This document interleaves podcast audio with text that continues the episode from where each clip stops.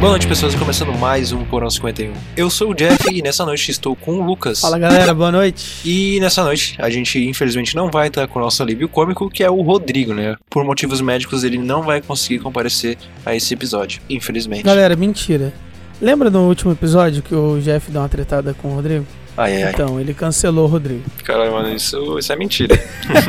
Tô brincando, galera. No próximo episódio o Rodrigo volta pra alegrar vocês. é, exatamente. É, forças Rodrigo, né? E, cara, Forças, mano. vamos, vamos pra notícia de jogos, né, mano? Galera, seguinte, notícias de games da semana. Lembrando, mais uma vez, que esse, esse episódio está sendo gravado no dia 18 do 11. Então, caso você escute esse podcast após essa data, podem ter sofrido algumas alterações nas notícias. Começando aqui, a- o PS5 ele ficou mais caro no Brasil antes mesmo da Black Friday. E isso foi uma notícia que chocou todo mundo e tá em tudo quanto é lugar estampada aí. Ele aumentou um valor de cerca de 100 reais em cada modelo. Lembrando que temos dois, né? Um que é mais barato por ser mídia digital e o outro que é mídia física. Então, assim, ô Sony, a gente tá de olho, viu, galera? É, Fiquem espertos que isso daí não é uma boa conduta. Tudo bem? é, é verdade. Temos aqui também, ó, o Xbox, ele lança uma atualização agora no final do ano que melhora o controle e a latência do controle, além de incluir algumas tags de acessibilidade. Essa atualização é para Xbox Série X, S e One, segundo as informações, é isso mesmo. Ah. Então temos novidades aí em questão de latência e melhorias do controle, viu, de resposta. É uma atualização de software no caso. Enquanto um vacila, o outro só sucesso. É aquele negócio do Bill Gates, né? Ele sabe a hora de entrar É. com um negócio. Nossa. Ficou meio estranho, né? É, exatamente. é, interessante.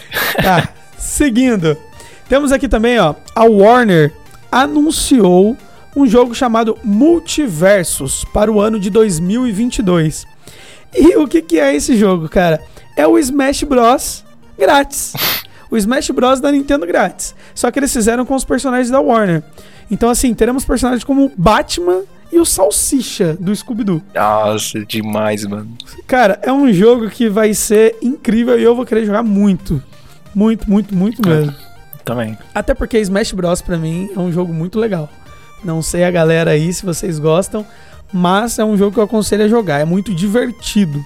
Aí imagina isso com a galera da Warner. Sim. O que, que você acha, Jeff, sobre essas notícias? Cara, PS5, né? Pô, ficar mais caro no Brasil antes da Black Friday é aquela parada, né?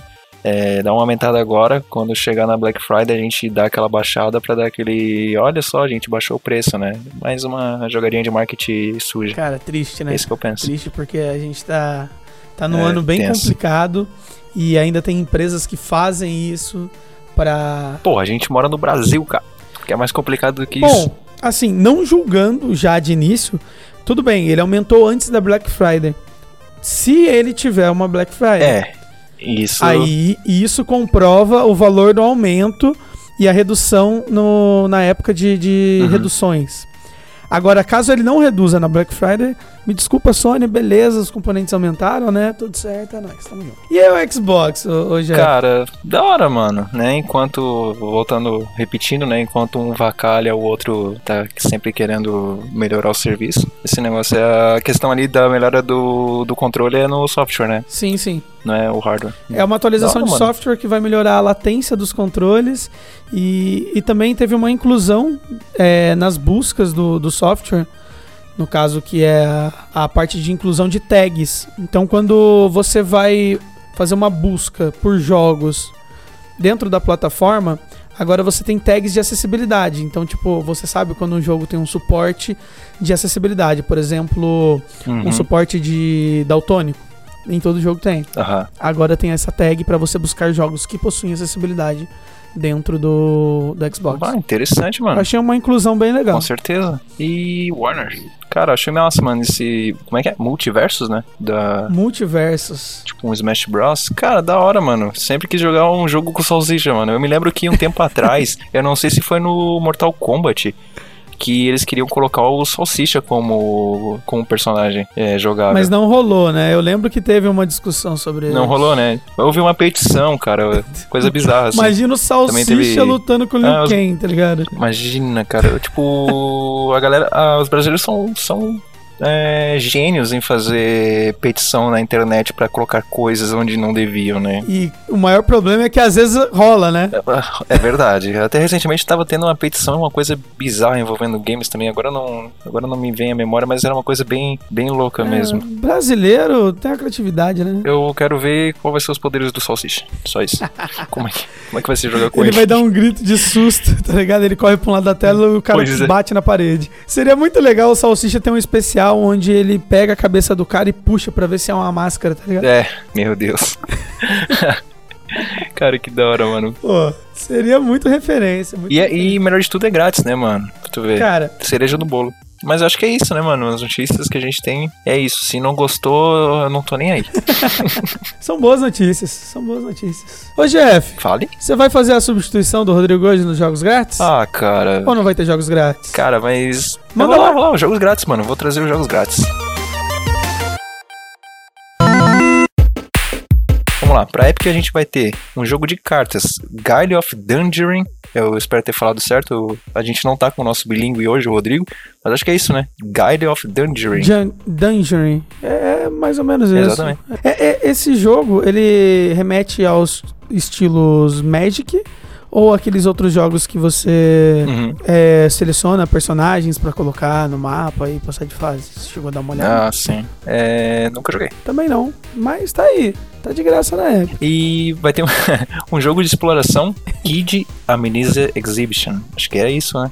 O meu inglês, meu inglês hoje tá afiadíssimo, É rapaz. exatamente isso. Sim, sim, vamos. É, e um jogo de plataforma, Never Alone. E lembrando que esses jogos vão estar até dia 25 de novembro na Epic Games. Muito bom. Já jogou esse Never Alone? Eu achei interessante. Cara, Never Alone eu nunca joguei. Vou, vou pegar lá. Agora esse Kid Amnesia Exhibition, eu quero ver como que ele é. Uhum, Que é um jogo de exploração, eu acho interessante. sim. Esses são jogos da Epic. Agora vamos pra PlayStation 4 e 5. Pra PS4 e PS5 a gente vai ter Knock City. O joguinho lá que o, que o Rodrigo Que o gosta. né? Rodrigo é fã, nossa. É, se ele tivesse sim. aqui, ele ia estar. Demais. É um jogo de queimada, né? Sim. É, outro jogo pra PS5 e PS4 é o First Class Turbo. Esse eu nunca Eu vi. também nunca joguei esse jogo, cara. Mas tá lá. É só ter um PS5, cara. Porra, aproveita. Subiu 100 reais. Vou Pode continuar no meu PS4 e vou baixar ele da mesma forma. Caramba, eu- olha só, eu faz tempo que eu não pago o Plus do meu PS4, hein? Muito tempo. Ah, eu paguei, tem uns meses. Ah, lembrando que esses jogos de PS4 e PS5, eles não são grátis, eles você vai ter que ter o serviço da PlayStation Plus pra poder resgatar eles, daí eles acabam, É isso aí. não é totalmente grátis, né, nesse caso. E pra PS4 vai ter Kingdoms of Amalur. Esses jogos é basicamente os jogos do, do episódio passado, né, que a gente já tinha falado. Sim. Não, não mudou muita coisa. Beleza, vamos pra Amazon Games, o queridinho lá de todo mundo. Pra Amazon Games, pra quem assinar o serviço também, né, vai ter que acabar. Acho que é 10 reais o serviço da Amazon Games, né? Exato. E vai ter vários jogos, só que eu vou trazer os dois que são principais ali da, na lista, que é Dragon Age Inquisition. Vai estar de graça pra galera, só resgatar. Bom jogo, viu? É, você vai receber um código, daí você resgata, se não me engano, na Steam com esse, com esse código. E esse jogo, né, é meu querido, eu adoro, joguei ele em três tipos de plataforma já, que é o Control, mano. Control é muito bom, cara. É demais, mano. Você já jogou Control? Já. É um, é um jogo muito bem O feito. Control, ele também é um código, tu vai resgatar ele pela Amazon Games e vai, resga- e vai pegar ele lá na, na GOG Games, GOG.com. A GOG que, como a gente já disse no último episódio, tá aparecendo aí, entregando jogos gratuitos pra galera. Exatamente, E belos jogos. com certeza. Trouxemos jogos grátis, as notícias e acho que a gente consegue agora ir pro tema, né? Vamos pro tema? Bora? Bora.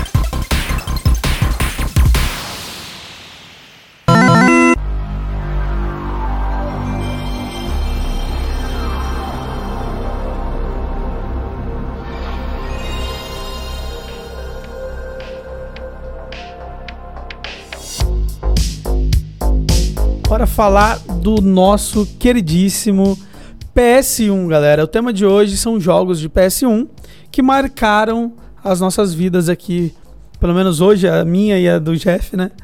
que o Rodrigo também teria alguns jogos para trazer. Mas como ele não pôde participar, semana que vem ele tá aí, a gente tá num outro tema e ele também traz a participação dele. Então vamos lá.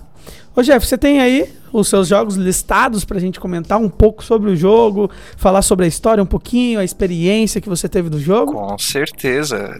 Vale também ressaltar que a gente vai fazer um top 4 jogos, né? Eram, eram mais jogos, né? Só que o Rodrigo acabou não conseguindo vir, então a gente diminuiu, né? A gente fazer um top 4 jogos.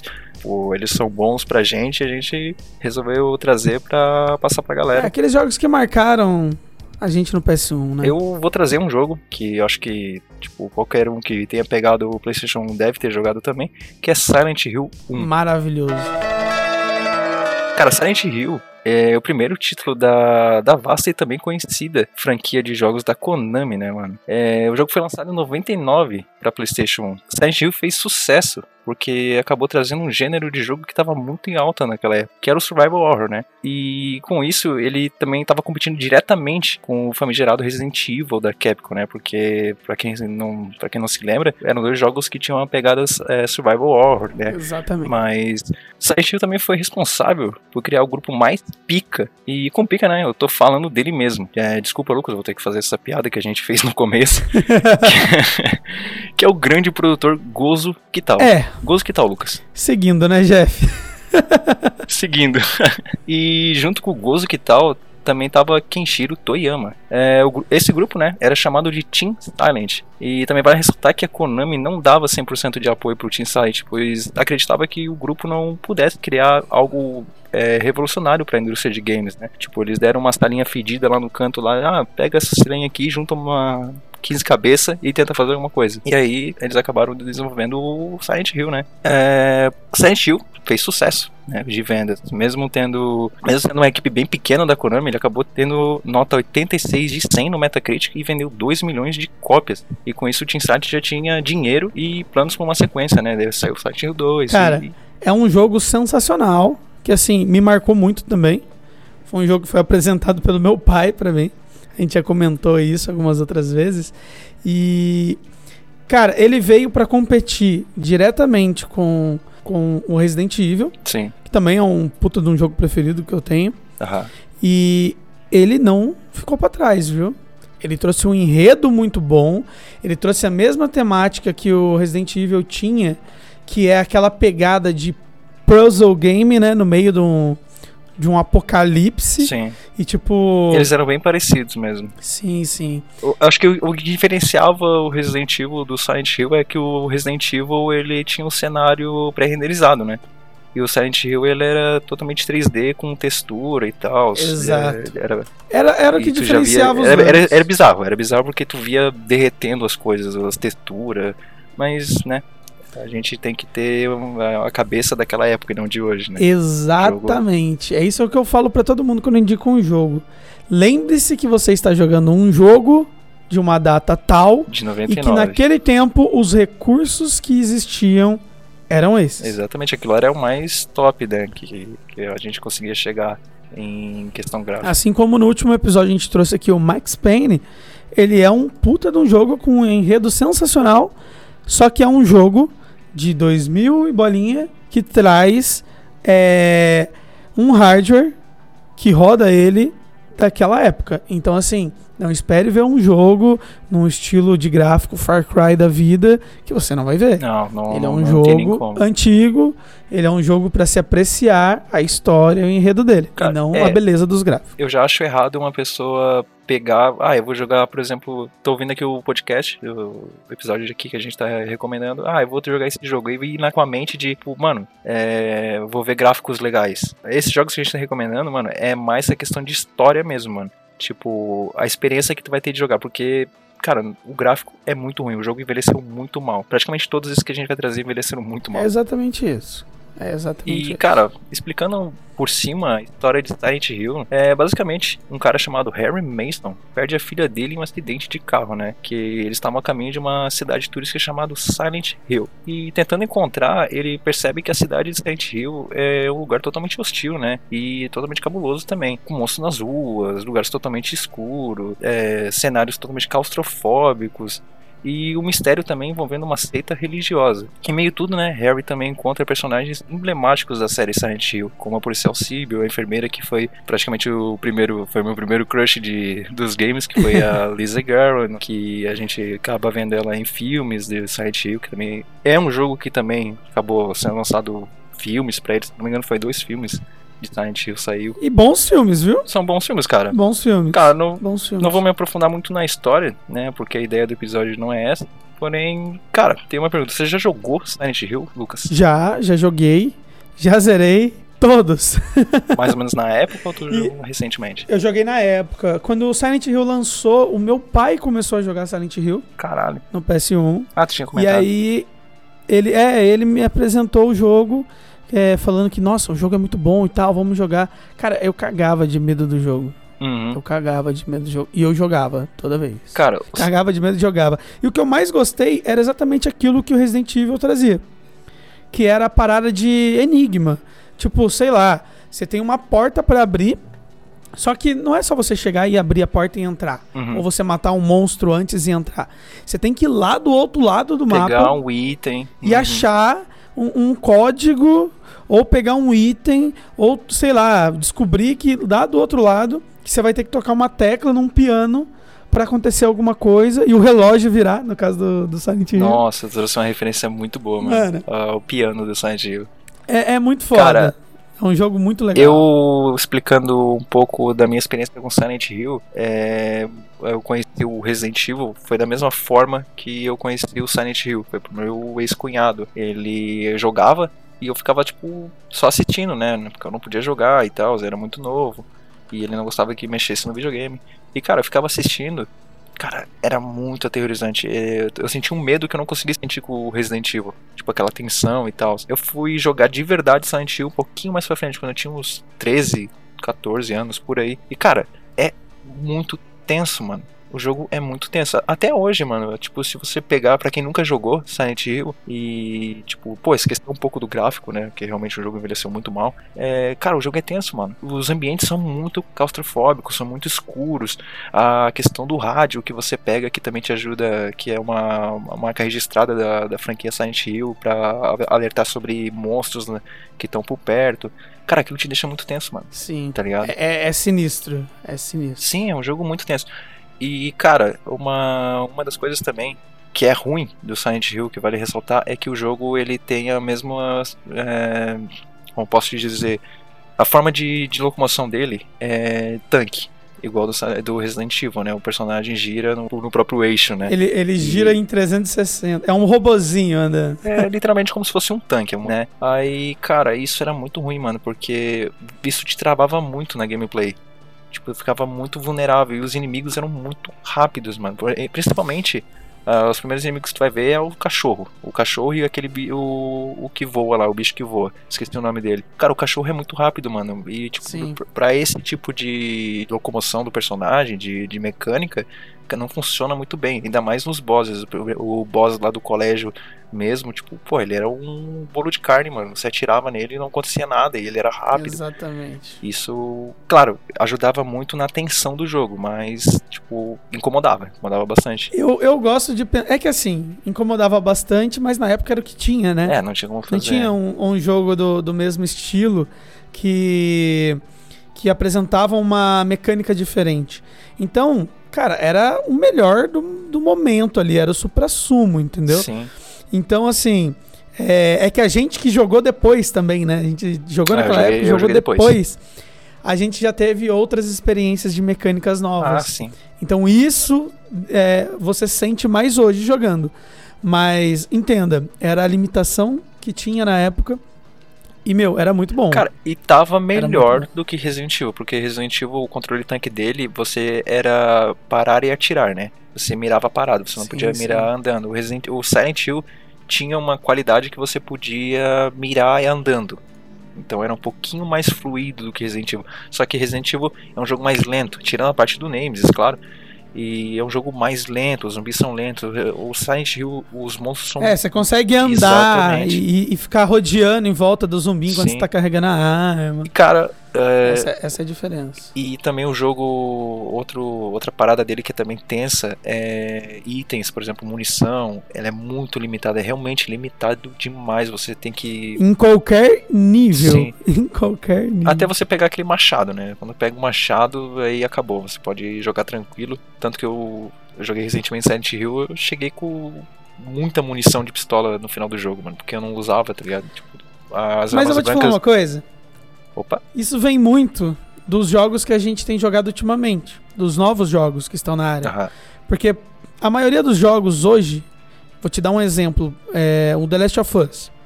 É um jogo que você não vai ter muito recurso de arma. Você não vai ter muita munição no game. Então você acaba Ele bebeu muito do, da franquia de Silent Hill. Sim, e ele acaba aprendendo. Você acaba aprendendo a jogar na furtividade. Sim. E hoje em dia os jogos têm disso, né? Tem um modo que é tipo, sou porra louca, vou entrar lá e destruir tudo. E também tem um modo que eu preciso fazer isso daqui pra destravar, pra platinar o jogo.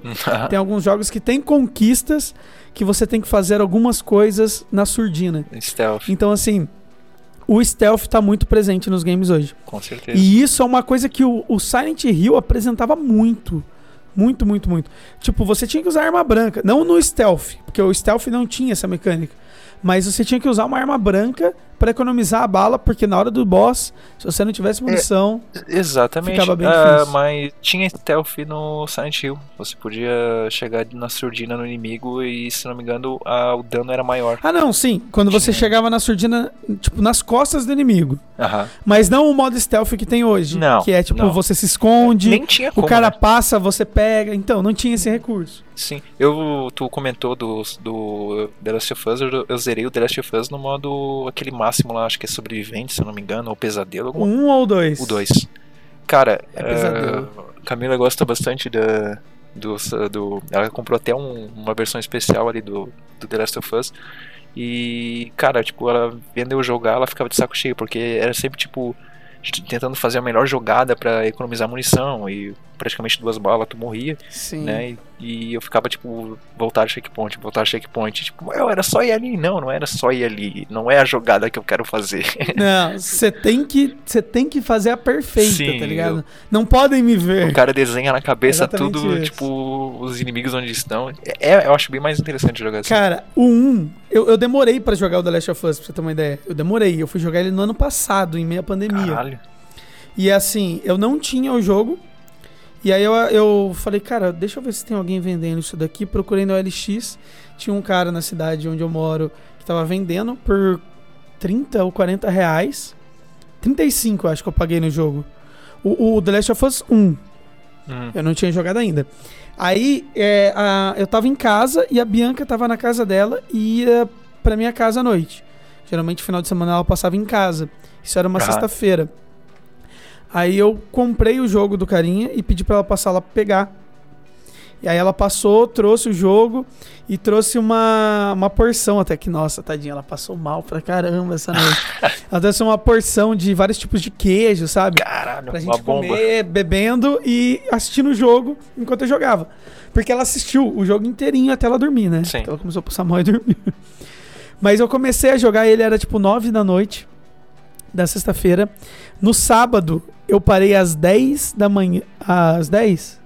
Eram umas 10 da manhã. E voltei pra completar o restante de que faltava tipo uma hora de jogo, porque eu não aguentava mais jogar. Sim. Tipo, eu joguei das 9 da noite Caralho, até as 10 da manhã de Cara, sábado. E depois eu só mano, o finalizei é com mais uma horinha. Mano. O jogo é muito bom, a história é, É. muito boa. A gente, a gente ter é, trazido Silent Hill 1 e fazer uma analogia com The Last of Us é perfeito, mano, porque ambos jogos, é, para quem tá jogando, né, o, o jogador ativo Ele ali, causa uma tensão, né? Sim, e cara, é legal até pra quem tá assistindo, mano. Entendeu? Porque, tipo, o jogo é- os dois jogos são sensacionais, mano. Aquela ambientação, o survival horror mesmo. Tipo, é legal até pra quem tá assistindo, mano. É, Tipo, é a Camila acompanhou, eu- ela nunca tinha visto você ter uma Silent ideia, Hill. Eu, eu é, pra, porque quem tá assistindo é como se fosse um filme. Você tá assistindo um filme, uma história ali, e, e uma história que tem um, um nexo, um conteúdo muito forte, sabe? Sim. E, tanto que no 2, a história fica mais dramática ainda, traz um, um, um peso gigantesco já logo no início da história. Ah, já. E, Com e certeza. meu, É, é, é um filme. Às vezes é, eu tava jogando, mas às vezes parecia que eu, eu era melhor pra mim tá assistindo do que jogando. Eu curtia Sim. muito mais. Então, é Tá um jo- são jogos que funcionam muito bem pra quem tá assistindo, cara. Tipo, muito, muitos jogos você tá jogando, por exemplo, um jogo de tiro. Mano, não é legal ficar assistindo, mano. Tipo, é legal jogar, entendeu? Um jogo Battlefield, tá jogando até um CS, assim, ah, tô, vou ficar assistindo. Não, não é legal. Tipo, e outra analogia também que é legal a gente ter trazido. A gente nem tava combinando isso, né? Que era o Não, The Last of Us surgiu e o- agora. Sim, exatamente. O The Last of Us e o Silent Hill é que os, os- ambos jogos eles contam a história. É, pra tu ver, né? Como o Silent Hill bebeu. É, como o The Last of Us bebeu muito do Silent Hill também, é a questão das notas, é, papéis escritos e tal. Sim. Tipo, cara, é muito bem detalhada a história. Também, tipo, o Silent Hill é uma coisa à parte porque naquele tempo ah, a gente não tinha é, poder gráfico pra fazer super cutscenes e nem memória pra isso, pra fazer tipo grandes histórias elaboradas. Então, tipo, como é que eles faziam pra bater isso? Eles pegavam as notas e escreviam toda a história, o que faltava pra, pra, implement- pra mostrar, tipo, numa cutscene, num- durante o plot, eles colocavam em notas pra galera entender melhor. Isso era muito interessante. E The Last of Us bebeu muito disso. E isso não carregava o jogo. Exatamente, não E, carregava. tipo, imagina você ter um bilhão de cutscene, lembrando alguma cena, lembrando alguma coisa. Tipo, meu, dá uma nota. O cara que quer ver a história do jogo e entender tudo que tá rolando, ele lê a nota. O cara que só quer passar e rushar e zerar o jogo, ele passa direto e rusha. É. Então, assim, puta de uma sacada. Negócio muito bom. E isso lá atrás. Lembrando que a gente tá falando de um jogo do, do primeira gera, da primeira geração do PS e um jogo da quarta geração do PS. Sim, exatamente. Certo? The Last of Us é do PS4. E tu vê, são dois jogos que são muito parecidos, mano. A gente, é claro, a gente falou do The Last of Us 2, mas o 1 é a mesma pegada, é a mesma coisa. Tipo, é muito parecido, bebeu muito de da, da, do, da franquia Silent Hill. Sim, sim. Ah, an- e antes de finalizar do Silent Hill, eu queria, tipo, é, pra galera que né, tá interessado, que dificilmente, né, quem tá ouvindo isso não vai ter jogado Silent Hill, nunca jogou Silent Hill pelo menos uma vez na vida, mas se não, não quiser jogar, não sente interesse, pelo menos escuta a trilha sonora de Silent Hill. Só isso, a trilha sonora. Que é muito boa. Cara, Akira Yamaoka, o cara que produziu as músicas de Silent Hill, praticamente todas as músicas de Silent Hill foi composta pelo Akira Yamaoka. Cara, é sensacional, mano. O meu sonho é ter um CD original, porque foi feita uma versão de colecionador que tinha o, o CD da trilha sonora do da, da Silent Hill. É, tinha um CD do jogo Hum. e outro só da Cara, trilha sonora. meu sonho é ter é, esse Lembro. CD original. Era caro demais na cara, época. e no eBay hoje é Lembrando assalto. que nessa época, um CD original era, na época do PS1, que era lá atrás, o salário mínimo não é o salário mínimo de hoje. Sim, Era muito mais inferior. E assim, é, um CD original era cerca de 250, 300 reais. pois é. Era o salário Então mínimo. a galera reclama do valor de hoje, só que era esse o valor que pagava lá também. Pois é. É tipo, é praticamente 80% do salário mínimo daquela época. Era um jogo original. Exatamente. Cara, mas é, se não quiserem jogar o Silent Hill, pelo menos escutem a trilha sonora dele, que- porque é sensacional. E é isso aí, cara. O meu jogo que eu recomendo pra vocês é Silent Hill. Muito bom.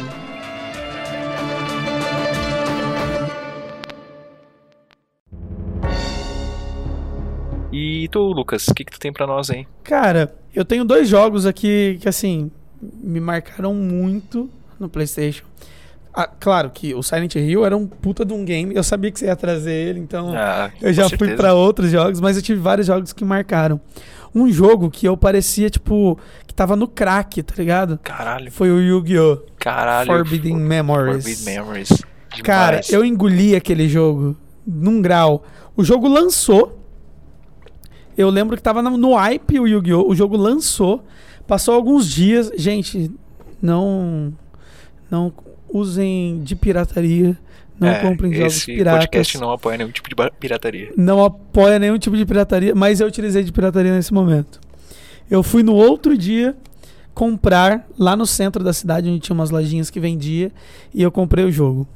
Cara, eu comecei a jogar, tipo, muito, muito, muito, muito. E na época eu tava no ensino fundamental. Sim.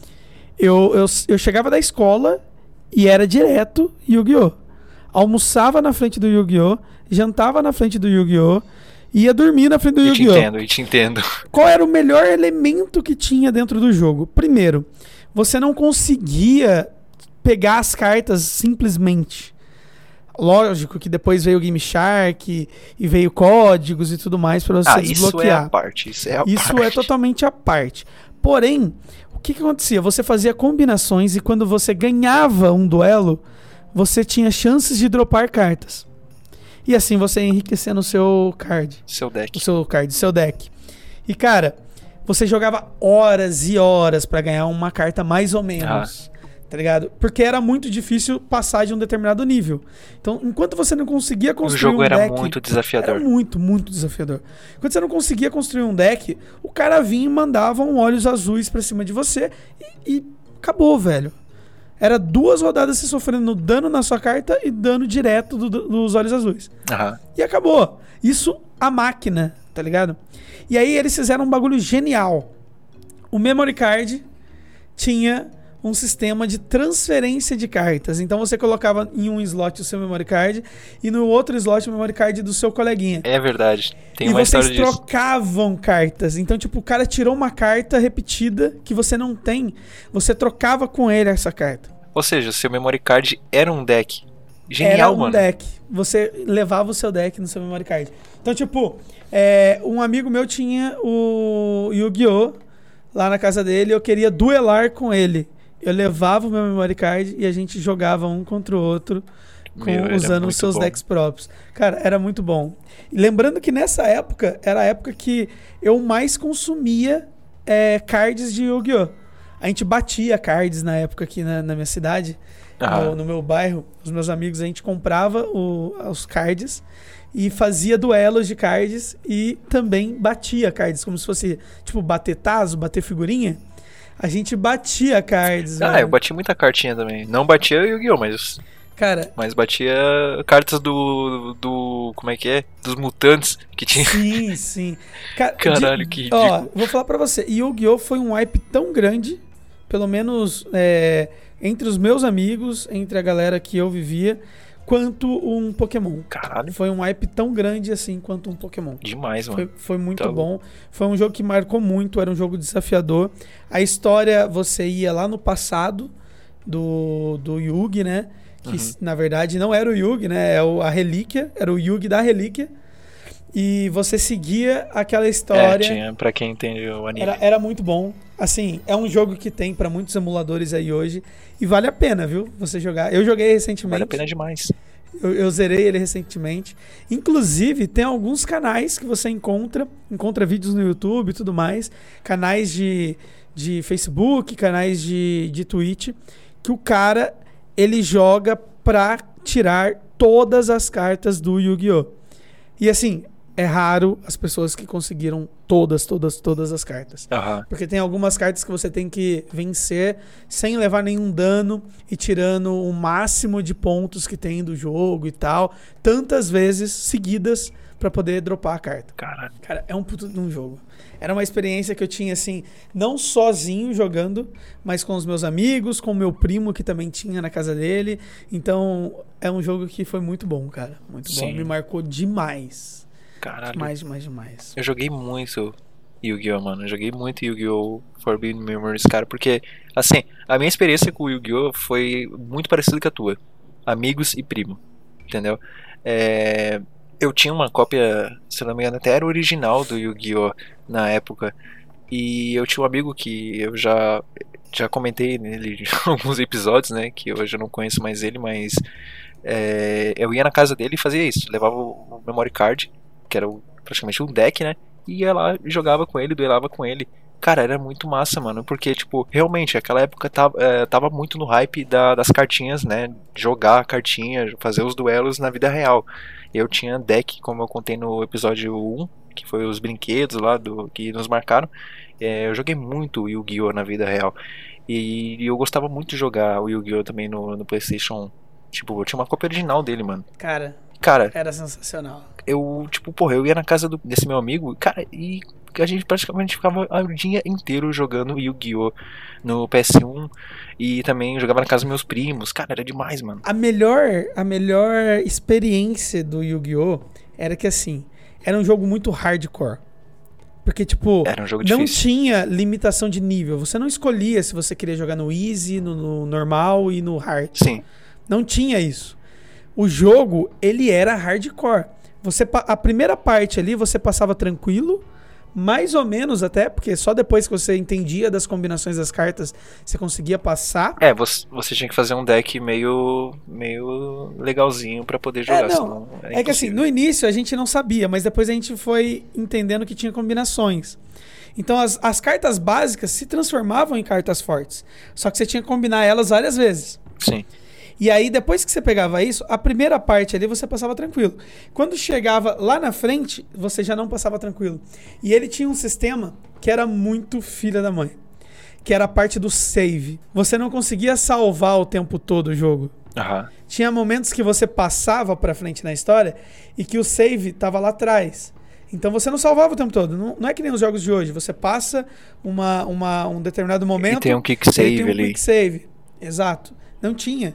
Então, às vezes, você tinha passado um cara de uma forma, tipo, boa, tipo, super boa, ganhou uma carta, só que você esqueceu de salvar. Porque tinha disso, você tinha que voltar lá atrás no mapa Ah. e salvar. Aí, por você ter esquecido de salvar, você perdeu aquela carta que você tirou, você perdeu aquele progresso que você fez, e aí depois tinha que fazer tudo de novo. A parte do Sim, labirinto. Você nem se lembrava como é que tu Cara, a passou. parte do labirinto lá na frente, que tinha aqueles caras que faziam o- os guardiões, Aham. que combinava os elementos e era forte pra caramba. Tipo, você de dragão de olhos azuis, era difícil passar do cara. Sim. Mano, lá no labirinto não tinha save. Você tinha que passar direto. Cara, eu não, eu não me lembro muito bem das fases. Eu tipo, joguei realmente. Eu nunca peguei hoje em dia pra jogar de novo, tipo, o Yu-Gi-Oh! Eu até pretendo, né? Pegar e voltar a jogar. Cara, sinceramente, jogue. Cara, eu, eu tenho que voltar. Tem Jogue. muito jogo aí de, da, do PlayStation 1 que eu tenho que voltar a jogar. Tipo, porra, é, eu zerei todos os Resident Evil do PS1 ultimamente. Já Zerei o Silent Hill também. E, cara, penso em vou pegar pra tentar o Yu-Gi-Oh! Mas eu realmente eu não me lembro muito das histórias. Eu me lembro muito das experiências que eu tinha jogando com os amigos, entendeu? Tipo, pô, era demais, mano. Tipo, eu ficava o dia inteiro jogando Yu-Gi-Oh! Eu ficava o dia inteiro jogando Yu-Gi-Oh! na vida real, nas cartinhas com meus primos. E, tipo, ia na casa desse meu amigo pra jogar Yu-Gi-Oh! no- junto com ele no, no É. PS1. E é exatamente isso que eu tava comentando do jogo ser hardcore, não ter como você voltar e tal, que a experiência de jogar com um amigo era muito boa, porque você não jogava sozinho. Vocês ficavam pensando, pô, será que eu jogo essa carta? Não jogo? Aí o outro, meu, não, agora não. Põe uma em modo de defesa. Não, joga esse trap aqui, que não sei o que e tal. Tipo, você jogava em conjunto pra poder passar. Porque era muito hard, era muito hardcore. Exatamente. Tu jogava na vida real as cartinhas originais e tal? Jogava, Jogava?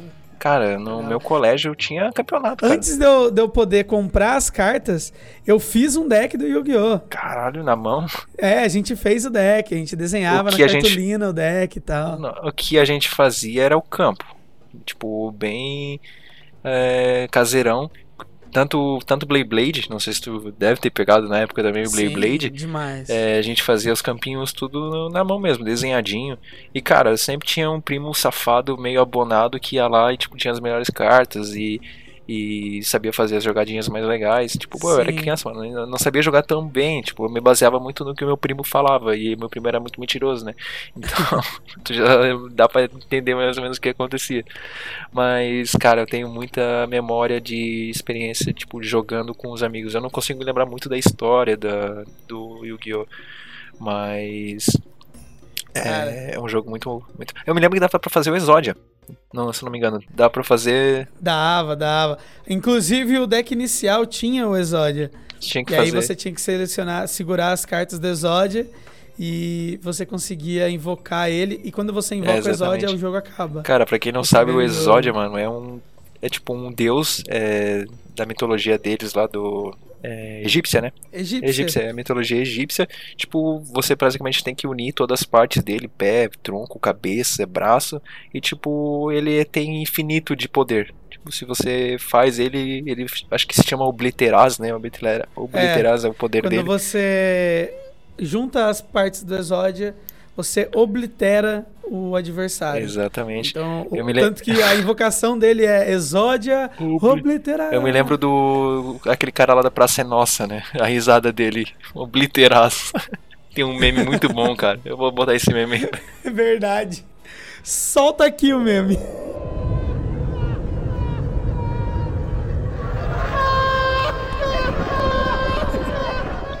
o Carlos Alberto de Nóbrega. Cara, muito dando risada. É a Obliteraz. Muito bom.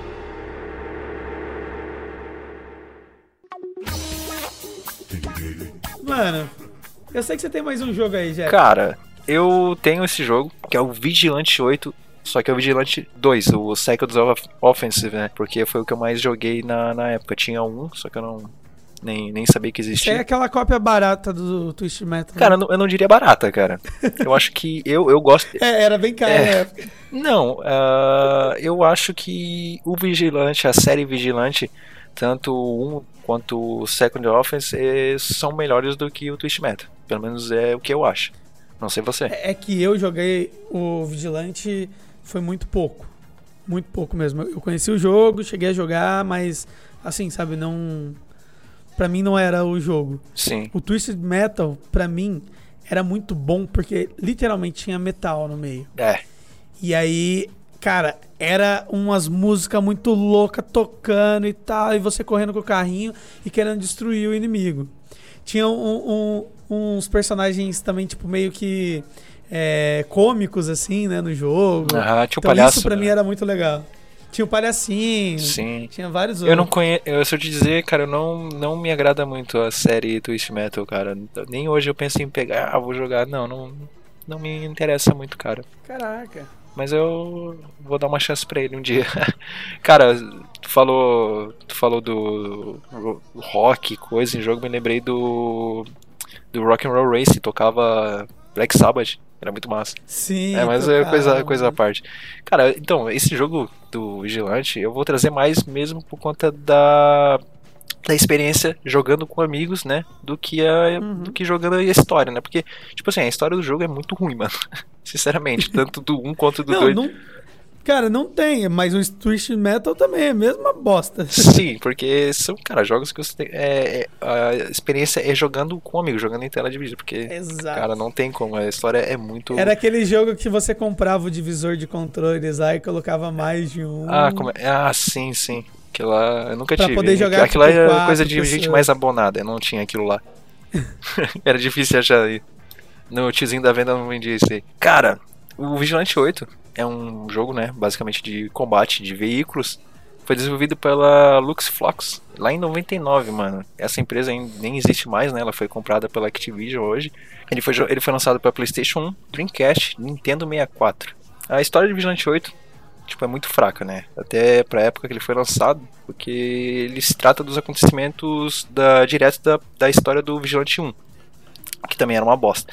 Basicamente, um grupo chamado Os Vigilantes vão ter que pedir um grupo chamado Omar, exatamente o senhor Omar lá do Chris, de dominar os Estados Unidos. Uhum. E também tem uma parada lá com máquina do tempo, os caralho.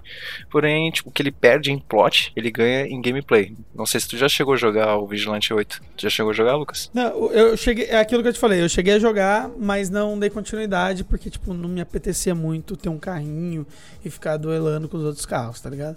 E aí o Twisted Metal, por ter um teminha é, de rock e tal, de fundo, eu já joguei mais. Mas o Vigilante eu cheguei a jogar assim, mas muito pouco. Cara, o Vigilante, mano, é tipo. É, eu comprei ele, me lembro que. Eu comprei não, minha mãe comprou, né? E eu nem joguei história, mano, pra ser ideia do 2. Eu nem. Eu, eu já ia direto pro arcade lá, pro multiplayer, e saía jogando com os amigos, mano. Porque o jogo é muito massa, mano, pra ir jogando em tela dividida, mano. Tipo, eu nem. Até hoje. Eu tenho, eu tenho até ele aqui tipo, uma cópia do, do Vigilante 8.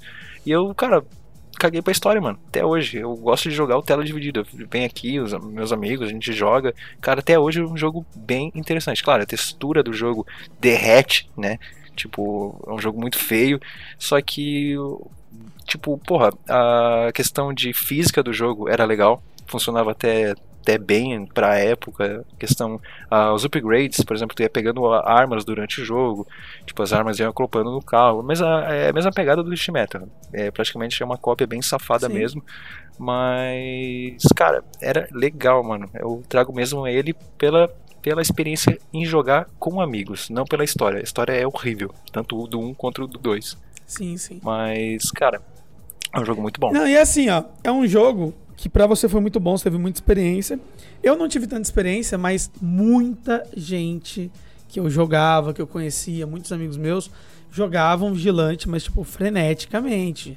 Sim. Como se fosse o último jogo da face da Terra, tá ligado? O Vigilante 8, cara, tinha, tinha fases. Eu não, eu não sei se o Twisted Metal, Twisted Metal tinha isso. Por exemplo, tinha uma fase que tu tava jogando e, tipo, tu faz uns negócios no mapa e aparece uma, tipo, uma, uma formiga gigante, mano. Isso era muito massa, porque, tipo, a gente jogava, tipo, pô, vamos fazer isso pra, pra tentar chegar na. Só pra na aparecer a formiga. Exatamente, cara. E tu ficava nisso. Eu, os mapas tinham bastante coisa acontecendo, bastante explosão. Tipo, os personagens eram engraçados. O caminhão do lixo, por exemplo, era demais. O especial dele, ele pegava, é, tipo, juntava é o cara. É a pegada do Twisted Metal. Twisted Metal também tinha essa pegada, é, né? É, é exatamente o que a gente tava comentando de Silent Hill e Resident Evil foram jogos que foram feitos na mesma época e foram concorrentes ali na, nos seus determinados quesitos, entendeu? Sim. Eles tinham os mesmos elementos. Eram praticamente isso. O, só que assim, é, lembrando disso, não sei se para você era difícil, mas para mim o controle de câmera era horrível. Porque nessa época não tinha analógico. O controle de, crama, de câmera não era o horrível, controle de ele câmera é era no horrível. R2. Ele ainda é horrível demais. É, então, e, e, aí, tipo, os controles de câmera na época do PS1 eram no R2 e no L2. Uhum. Ou no R1 e no L1. Que era onde você virava pra direita ou pra esquerda a câmera. Hoje em dia, no analógico, você tem um controle mais fluido, né? Sim. Você consegue ter um controle real da câmera. Mas, cara, era muito tenso. É, o PlayStation 1, o PlayStation 1 tinha a versão do, do DualShock, né? Que vinha com analógico, e a versão de os direcionais, né? Cara, o Vigilante 8, ele até tinha como tinha como jogar com os DualShock, mas é impossível. Os analógicos? É, os analógicos, né, do DualShock. Só que é impossível, cara, não é injogável com aquilo. É o mais fácil mesmo é jogar com os botões direcionais é, mesmo. O tempo que eu tive o Play 1 era eu não tinha o É, DualShock. muito jogo vinha, tipo, por exemplo, É, o Resident Evil tinha lá, normal. tipo, compatível com o DualShock, né? Muito jogo era assim. Cara, é impossível jogar Hum. Vigilante 8 com, com os analógicos. É mais fácil tu mesmo jogar com. Porque assim, é, muitas das armas do, do Vigilante.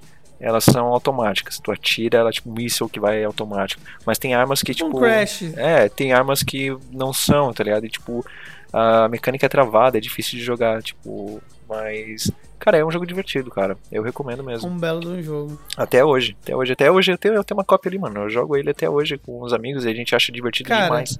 Sinceramente, é, o PS1, tirando os momentos em que eu tinha que virar ele de ponto cabeça pra pegar, ou colocar ele em pé, e outras É. peripécias que a gente Pasta tinha. de, pasta de dente no CD. Exatamente. É, tirando esse tipo de coisa, porque todo jogo que você tem hoje em dia de console, é claro que os leitores hoje em dia são bem melhores, os processadores são bem melhores, então ele aguenta mais e tal. É, mas naquela época era muito complicado. Qualquer arranhadinho no CD, o tipo leitor já não lia. Qualquer CD duvidoso ainda, meu Deus. Exatamente. Qualquer tipo queda que tinha no console ou batidinha que você dava nele, o leitor ele queimava, tinha muita. Exatamente. Cara, muitas vezes eu mandei meu videogame para manutenção de leitor, tanto do PS1 quanto Sim, do PS2. eu não sei se tá ligado, Lucas. é, hoje eu sei, mas na época, tipo, ninguém sabia, né? Que o canhão de, do leitor dos PlayStation 1 e 2, acho que. Não sei se o 3 ou o 4, por ser Blu-ray, deve ser diferente, com certeza. O PlayStation 1 e 2, né? O canhão deles tem, tinha um regula, um- uma regulagem, mano. Tipo, tu tem que pegar multímetro, botar ali, e tu vê quanto que tá passando. E tu tinha que regular, mano. tipo, Sim. Pra CD duvidoso era uma voltagem, um- uma frequência, e pra CD original era outra frequência. Quando você comprava o, o videogame desbloqueado, ele já vinha com o negócio o canhão dele já era, regulado, já tá vinha um- ligado? tipo, vamos dizer que é, o duvidoso é 500, tipo, era uma coisa que forçava, se não me engano, Menos. cada vez menor, cada vez menor, mais forçava o leitor a ler, quanto maior era mais tranquilo. Tipo, os, os CDs originais, eles, eles não gastavam. Realmente, esse negócio de estragar o videogame realmente acontecia, porque os CDs originais eles não forçavam tanto o visor, uh, o leitor do, dos videogames, enquanto os piratas, enquanto os, sim. os paralelos, os paralelos precisavam fazer ali um negócio com multímetro, baixar ele e forçava muito o leitor, ele morria muito mais rápido. Isso era verdade. Cara, eu lembro disso até hoje, velho. Eu lembro disso até hoje. Inclusive, eu, eu titubeei até em trazer alguns jogos aqui, porque eram jogos que, assim, só eu conhecia praticamente, porque eu perguntava pra galera, a galera nunca tinha jogado, tipo Darius. Já jogou Darius? Caralho, nunca. Das navinhas. Cara, era sensacional. Hoje em dia, se falar Darius, o cara pergunta se é um personagem do LoL, eu acho. E aí, tipo, você ia fazendo as missões e, e eu jogava com meu primo, cara. A gente jogava muito, tá ligado?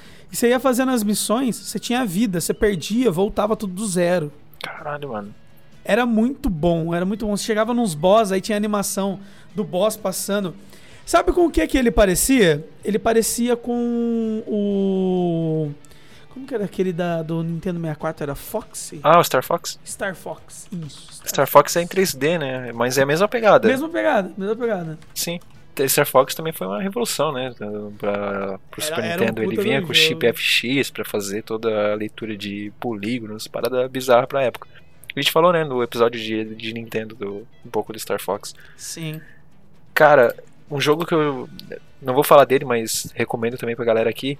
É Lara Croft, pô, Tomb Raider do PS1. Tomb Raider, nossa. Cara, era demais, mano. Eu- Ó, eu confesso que eu comecei a jogar no 3, Tomb Raider 3. Que o meu pai comprou Joguei- também na época. Joguei no PS1, joguei, joguei muito no PS2 também, quando lançou. E aí depois eu, eu peguei e joguei todos os outros jogos no emulador. Caralho, muito bom. Mas, cara, era sensacional o Tomb Tomb Raider. Raider era brabo muito demais, bom. mano. Era não, ainda é. E era difícil o jogo. Ele não era um jogo fácil. Ele tinha coisas, assim. Elementos que tornavam o jogo muito difícil. Aham. A mecânica dele, o estilo dela pular. Tinha uns delayzinhos. Nossa, Sim. era muito bom. Peitos triangulares. Exatamente. Tinha, tem Tá muito meme até hoje do, da Lara Croft do, por causa do Tomb Raider. Cara, a galera vai. Tipo, eu acho muito inteligente a galera que vai em negócio de cosplay, evento de cosplay, e vai, tipo, com o peito com triângulo, tá ligado? Vestido de Lara Croft, mano. É muito, muito inteligente, cara. Mano, é muito Caralho, bom. mano. mano. É E. muito bom. Não, mas isso aí, mano. Eu trouxe Vigilante 8, mano. Second Offense, o Vigilante 8 2. Joguei muito. É, é o que eu recomendo. Não joguem história. É, chamem um amigo, peguem dois controles e joguem, Joguem em o modo arcade. multiplayer. Porque é muito melhor, tá? Vale muito mais a pena. Tá aí a dica. Mas é isso aí, Lucas, tem alguma coisa aí? Tem mais algum jogo? Cara, eu tenho mais um. Fechar um top 4 melhores jogos de, pra gente de PS1? Cara, eu tenho mais um. E é um jogo assim. Apesar de, tipo, a gente tá falando de quatro especificamente. Apesar de a gente comentar de vários outros. Que vocês podem Com pegar certeza. como referência também. E testar os jogos aí. É um console antigo, é. Mas assim, tem muitos emuladores, assim como o Game Boy tem, o Nintendo 64 tem, o SNES e tudo mais. Vale a pena você baixar ele no computador e, e colocar. É muito leve. Hoje em dia, qualquer jogo do, do PS1 você roda em qualquer PC que tem atualmente aí. Até notebooks. Então, assim. É, esses jogos também, eles não, não é. A gente fala de PS1 porque a gente jogou é, coisa particular nossa, né? Tipo, esses jogos que a gente jogou no PS1, mas eles têm outras plataformas. Sim, sim, sim. Por exemplo, o Vigilante 8 ele tem em outras plataformas também. Tem... Ah, assim como o, o Twisted Metal também, se eu não me engano. É, A, a ideia aqui é trazer jogos que nos marcaram dentro do PS1. Então, foi na época que a gente tinha o PS1. Não são jogos exclusivos de PS1, são jogos que a gente acha interessante e a gente acha interessante e acabou. Não tem essa. É isso Então, aí. Quem quiser discutir tá errado. Mas eu tenho Mandei uma mais de um. Rodrigo agora. Deu, deu uma de Rodrigo. Mas eu tenho mais um. O jogo é Tekken 3. Caralho. Eu prefiro Mortal Kombat. Tekken 3. Cara, eu joguei muito Mortal Kombat, ele me marcou no Nintendo. Não, eu lancei zoando, só, só Então, lancei assim, ele pra ver. No PS1. Ia ficar puto. Ah, tá. Não. Tipo, é, Ah, com é que eu, eu, eu sou, eu Não, sou não tô nem tá aí ligado? Eu não também. faço distinção, Tipo- assim e tal. Eu não sou o Rodrigo, tá ligado? É, Caralho. Caralho. Rodrigo- o, o, o ouvido do Rodrigo deve estar queimando agora as orelhas dele. Mas enfim, é, ele é um puta de um jogo que eu joguei no PS1 e outro jogo que eu jogava com o meu pai. A gente jogava contra e quando a gente não tava jogando contra, a gente, além de jogar com o meu pai e com o meu tio, Sim. é, ele jogava junto também. Eram os jogos que a gente ficava no final de semana, meus pais eram separados. Eu ia pra casa do meu pai e a gente ficava jogando Tekken, Ah, sim. tá ligado? E aí, no Tekken 3, cara, tinha o Ed, que todo mundo que jogou vai lembrar que ele é o capoeirista. E, mano, era o Ed e o Yorang. Hoyorang Yorang, que era o cara que só batia com as pernas. Uhum. Era muito bom. Era, era o jogo assim que eu passei horas e horas jogando.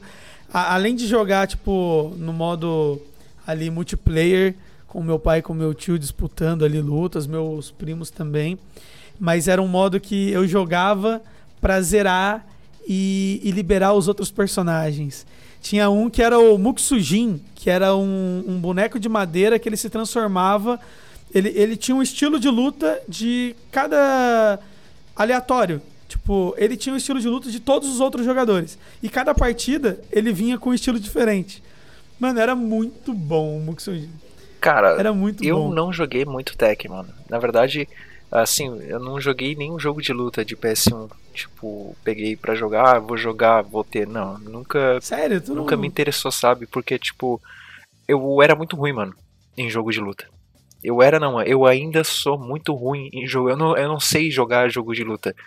Tipo, a mesma coisa acontecia é, com jogo de futebol. Sim. Meus, meus primos iam jogar comigo, por exemplo, eu jogava muito com meus primos, né? E, cara, eu tentava jogar, por exemplo, Mortal Kombat no Nintendo. Cara, eu levava uma surra, mano. E, tipo, eu ficava, em vez de ficar puto com meus primos, eu ficava puto com o jogo. Porque eu achava que o problema era o jogo. Ah, esse jogo é muito ruim. Sim, Tipo, sim. eu não aceitava que eu era ruim, tá ligado? Ou que meus primos eram muito bons. Aí, tipo, eu fiquei, eu peguei muito, sabe, ranço da, de jogo de luta. E, tipo, porra, ele, eu via lá meu, meu, meus primos jogando com, com outros amigos meus, né? Que a gente, porra, a gente, todo final de semana a gente se reunia muita gente. Tipo, parecia uma creche lá em casa, né, mano? Tipo, era muita criança jogando, tipo, jogo de tabuleiro, é, videogame, o que tipo, porra, era muita gente, mano. Tipo, porque meus primos, a gente conhecia muita gente do colégio e moravam perto, né? A gente se reunia lá todo final de semana. Cara, eu não gostava, mano, de jogo de luta. Porque eu Mano. apanhava demais, cara. E eu ficava, tipo, muita raiva. E até hoje. Isso eu levo até hoje. Tipo, ah, eu não gosto de jogo de luta. Porque eu não sei jogar, tá ligado? Eu, eu culpo o jogo. Tipo, o UFC é uma bosta. Olha, é que assim, eu sempre joguei jogos assim com, com a minha família, entendeu? Tipo, a diversão no final de semana, quando eu tava na casa do meu pai, quando saía um Fórmula 1 novo pra PS1, PS2, era a gente jogar Time Trial Sim. e ver quem fazia o melhor tempo. Tá ligado? Não era jogar o modo história, vou criar um personagem, vou ganhar os, o- os campeonatos, os Grand Prix de, de Fórmula 1. Era a gente jogar o Time Trial pra ver quem batia o tempo do outro. Ah, Aí no Tekken era a gente jogar um contra o outro pra ver quem era melhor na luta, tá ligado? E aí o futebol também é um jogo que a gente joga até hoje em casa. É, eu sempre gostei de jogar. Acompanhei aí os últimos FIFAs até o ano passado. corajoso. Só que eu. É, eu, eu, eu, eu cheguei num ponto assim que não dá mais pra mim jogar FIFA pra fazer ali o, o, o meu time e ficar disputando online e tal. Porque é um jogo que hoje em dia não vai só da sua habilidade. O cara que coloca mais ah, dinheiro, é, ele tem é, um time com certeza, melhor, pay ele consegue total. tem um- uma vantagem maior e tal. E eu não tenho disposição pra isso. Mas é um jogo que tá ali no meu videogame. Que quando vem alguém aqui em casa, tipo, tem os tios da Bianca que gostam de jogar. Minha família também tem alguns uns Ah, amigos também que jogam. Então, tipo, tá ali Sim. e eu jogo com eles, tá ligado? Não é um jogo que eu jogo mais como eu jogava antes, mas tá ali. Isso era o Tekken. Só que o Tekken era todo final de semana e ele marcou muito porque era um jogo que, tipo, Sim. dava muita treta, tá ligado? Isso eu É, entendo chegou bastante. um ponto que, tipo, o meu pai falava que ele era o, o rei do capoeirista. E a gente ficava tentando ganhar dele, ele jogando com o capoeirista. Sabe? Teve lances assim. E tipo, não, porque eu sou o rei do Paul. Paul era um carinha que ele era, tipo, lutador de, de kickbox, Aham. tá ligado? De boxe, na verdade. Ele tinha um, um cabelo. Mano, parecia a Meg do. É a Meg? Ou é a A, Marty? a Marte. do Marte. Simpson, que é aquele cabelo pra cima, tá ligado? Mas era aquele cabelo chapadão, por causa do 3D do, do PS1. Sim, sim. Tipo, não tinha efeito nenhum do cabelo do cara. Era, era Ele, o nome dele era Paul e o cabelo dele parecia um pau, tá ligado? Pintado de amarelo. Simplesmente Era um isso. cubo, a- um cubo amarelo pra Cara, cima. E ele era muito bom também. Tinha o King, que era tipo um leão. Mano, era muito, muito foda. O jogo era muito bom. O jogo de luta tem, tinha uns nomes bem original, né, cara? Sim. King, tinha Cara. o Jin. Tipo, Cara, mas- mas eu culpo os meus primos. Sei lá, eu culpo meus primos porque, tipo, eles eram. Eles me ganha- ganhavam. Tipo, eles ganhavam muito de mim em jogo de luta, jogo você de, sofria de futebol. bullying. Pode contar, Aí, gente. é, cara, aí, tipo, eu não, eu não culpava eles como qualquer outra pessoa normal, tipo, ou o controle, entendeu? Eu culpava, tipo, o jogo, esse jogo é uma bosta. E, tipo, cara, todo mundo jogava, menos eu. E eu não, não, não tive tanta experiência, assim, com jogo de luta, por exemplo, Tekken, Mortal Kombat. Mortal Kombat eu, eu joguei bastante, entendeu? Porque eu tinha a fita original e tudo lá em casa, e eu acabei jogando, mas, cara, Tekken pra mim nunca foi um jogo que desceu, sabe? Nunca peguei Cara. pra jogar de verdade.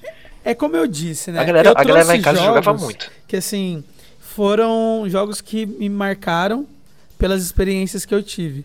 Mas é, para falar Com de certeza. jogos bons assim de PS1, a gente pode até fazer um outro um outro podcast depois para comentar sobre alguns jogos específicos que foram muito bem trabalhados. Sabe, por exemplo, alguns RPGs que tinham que eram muito foda. Um Chrono. Cross, um Legend of Mana, Legend of Legaia, sabe? Cara, Vários. Cara, sério, a gente consegue ficar aqui uma noite inteira só citando nomes e nem comentando sobre eles. sim. Só citando nomes de jogos sensacionais que tiveram. Pelo menos assim, foram jogos que pra mim marcaram e uma boa parte das pessoas que eu conheço também aderiram e falam assim: meu, que jogo bem trabalhado, que história, Sim. que sensacional. Pô, a gente trouxe alguns jogos que foram uma revolução pra indústria. Pô, Silent Hill, tipo, é, deu uma, uma revolucionada no, no mundo de survival horror, né? Só pra você ter uma ideia, de- dos quatro jogos que a gente trouxe, pode parecer meio desconexo, e, nossa, mas nossa, não é assim. Mas olha, Silent Hill, ele criou uma série de jogos do Silent Hill. Quando é mais de um, ele vira série. E aí, além disso, ele foi pro cinema. Sim. Aí. E a adaptação gente- boa, tá? Sim, sim, sim. E outra, Silent Hill teve vários e vários jogos. Vamos contar até o Os- 4. e, inclusive, os melhores jogos são os do PSP. Ah, o Origi- Origins. É muito bom. Não, não, eu cito Origins porque é muito bom jogar Origins no... Ali no Yu-Gi-Oh!, por exemplo. É, o Yu-Gi-Oh!, além de ser um jogo que veio de um anime, que rola até hoje o anime, é, tem cartas até hoje. Ele teve uma série de jogos que existem até hoje, inclusive o Duel Links, que é um jogo online, Eu joguei, onde as joguei pessoas muito no celular. tem rankings e disputam rankings, entre outros N jogos de Yu-Gi-Oh! que existem até hoje. É, o Yu-Gi-Oh! é fraco no Brasil. No Japão é forte demais, cara. É tipo Pokémon, mano. Cara, é, é exatamente isso. É exatamente isso. Então, assim, são jogos que a gente tá trazendo lá do PS1 que marcaram a nossa vida, mas que eles existem até hoje em outras versões que foram melhorados, teve novas é, coisas que foram agregadas ao jogo. O Tekken 3, o último Tekken que saiu, se eu não me engano, foi o 9. Caralho. É isso? Acho que foi. Mas deve ter uns spin-off também no meio. Sim, tem vários. Tem vários. E é um jogo que de luta que ele segue a sua série também. Ele tem a sua história ali e segue a sua série. Assim como o Soul Calibur, assim como o Street Fighter, assim como Mortal Kombat. Então, é, ele não ficou parado no tempo, ele trouxe melhorias, as animações mudaram, o cabelo do Paul deixou de ser um cubo quadrado ali, é, amarelo, tá ligado? Então, assim, Sim. Muita coisa mudou nesse, nesse tempo. E esses jogos trouxeram revolução. O Vigilante eu não sei é, até que ponto ele foi, porque eu não acompanhei o, jogo. O Vigilante, ele não foi revolução em nada, cara. Porque, tipo, ele... Ele parou lá no console ele mesmo. basi- é, ele basicamente... é, o que acontece? A empresa LuxFlox, né? LuxFlox, acho que se não me engano o nome, ela tinha parceria com a Activision. E a Activision depois comprou os direitos dela, né? E, e acabou agregando aí pra, pra Activision. E também, tipo, depois os- a galera que tava na, na LuxFlox fez tipo um outro outro Vigilante 8, era um Vigilante 8 pro Xbox, se eu não me engano, uma coisa, só que era bem bizarro, bem nada a ver mesmo. entendeu? Ele meio que morreu, acabou, entendeu? Tanto a produtora quanto o jogo morreu. Ele não foi também revolução em nada, tipo, o jogo era basicamente uma cópia bem do que eu acho melhor do, do que o Twist Metal. O Twisted Mas não Metal. foi revolução nada, cara. Ele basicamente era um, um jogo de combate de carro como qualquer outro. O, na verdade, o que vale, né? Pra, pra todo mundo que tá ouvindo aí, eu tenho certeza que vocês vão concordar. Que o que vale não é nem o quanto o jogo repercutiu, é principalmente nesse tema que a gente trouxe aqui, que são jogos marcantes nossos do PS1. Não vale o tanto que ele repercutiu, o quanto ele foi conhecido no mundo, quantas séries o jogo teve, mas sim os momentos que a gente teve com o jogo. Acredito que vocês também têm aí o- os jogos seus e, e que vocês tiveram é, os seus momentos, tiveram aí a, as suas é, horas e horas gastas ali para poder jogar, curtir, compartilhar E com seus amigos. que era o mais importante. sabe? Que o PlayStation 1, cara, era, é um videogame na, na época e até hoje. Tipo, eu, eu não consigo ver ele de uma forma a não ser, tipo, jogar com um amigo, entendeu? Tipo, juntar alguém e jogar. Tem que ser com um amigo o PlayStation 1, jogar os jogos de PlayStation 1, tá ligado? Eu não consigo ver de outra forma. Era muito assim mesmo, cara. Era muito Cara, assim. eu vou trazer um bônus. Eu vou perguntar pra ti: tu já jogou Siphon Filter? Cyber Filter? Muito. Caralho, era muito, Muito. bom, mano. Trouxe esse Muito. bônus aí pra galera. Esse jogo, joguinho de tiro bem na pegada do Splinter Cell, né, mano?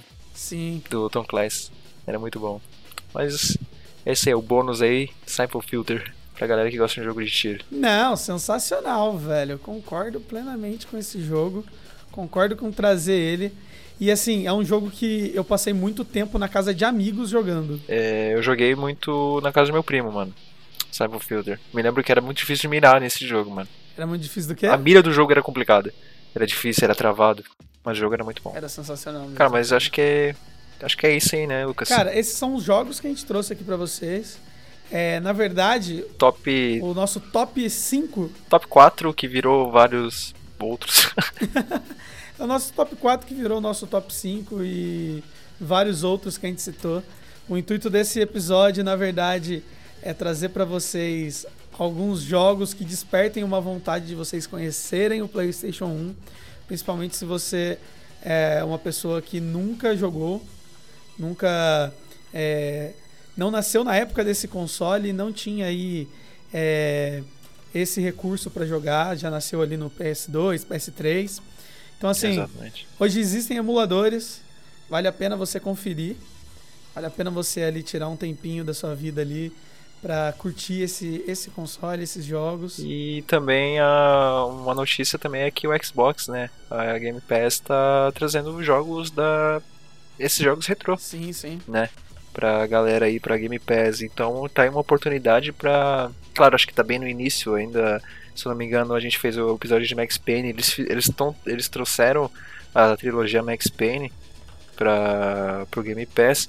E eles estão tendo essa ideia de trazer vários jogos retrô, né? Então tá aí uma, uma forma bem legal de voltar para quem quem já jogou na época e para quem ainda não conhece ter a oportunidade de jogar esses jogos antigos. Exatamente. Acho que é isso aí, né, Lucas? Fizemos aí nosso top top list de jogos, os melhores jogos de melhores não, jogos legais de PS1. É, jogos que eu indicaria pra vocês assistir, para vocês já assistirem, né, É, pra vocês jogarem. O- jo- jogos que eu indicaria para um amigo. Assim, ó. Caralho, olha só, vai ser, vai ser o título. Exatamente. E, e é o seguinte, é, hoje a gente não tá com o Rodrigo aqui, a gente não teve o nosso alívio cômico, mas no próximo episódio ele estará, com toda certeza a gente vai obrigar ele a vir. Caralho. E eu tenho certeza que o Rodrigo também tinha alguns jogos pra trazer. E a gente vai fazer ele jogar esses jogos que a gente falou aqui, só pra ele passar uma raiva, porque ele não gosta muito das nossas indicações às vezes. É, e tanto que o próximo episódio vai se chamar Recomende um jogo para o Rodrigo. Ou tente. Ou tente, tente recomendar. Caralho, muito bom.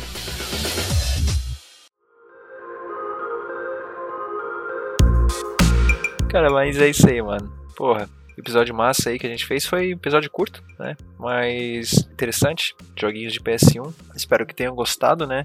vou pedir pra galera que, que tá escutando que continue compartilhando pra galera, né?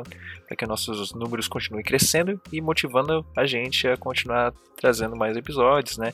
Tipo, a gente passa por alguns problemas aí, alguns perrengues de equipamento, algum, uh, tipo, a vida, a vida, a nossa vida pessoal tá corrida, a gente tá tentando manejar tudo isso e manter uma. É, manter o podcast em dia. Mas, cara, é isso aí, continue compartilhando. Como o Lucas falou, eu sou o Jeff, esse é o Lucas e estamos dando o fim ao, ao episódio 15 do Porão 51. Muito obrigado. Galera, tamo junto. Espero vocês no próximo episódio. Valeu.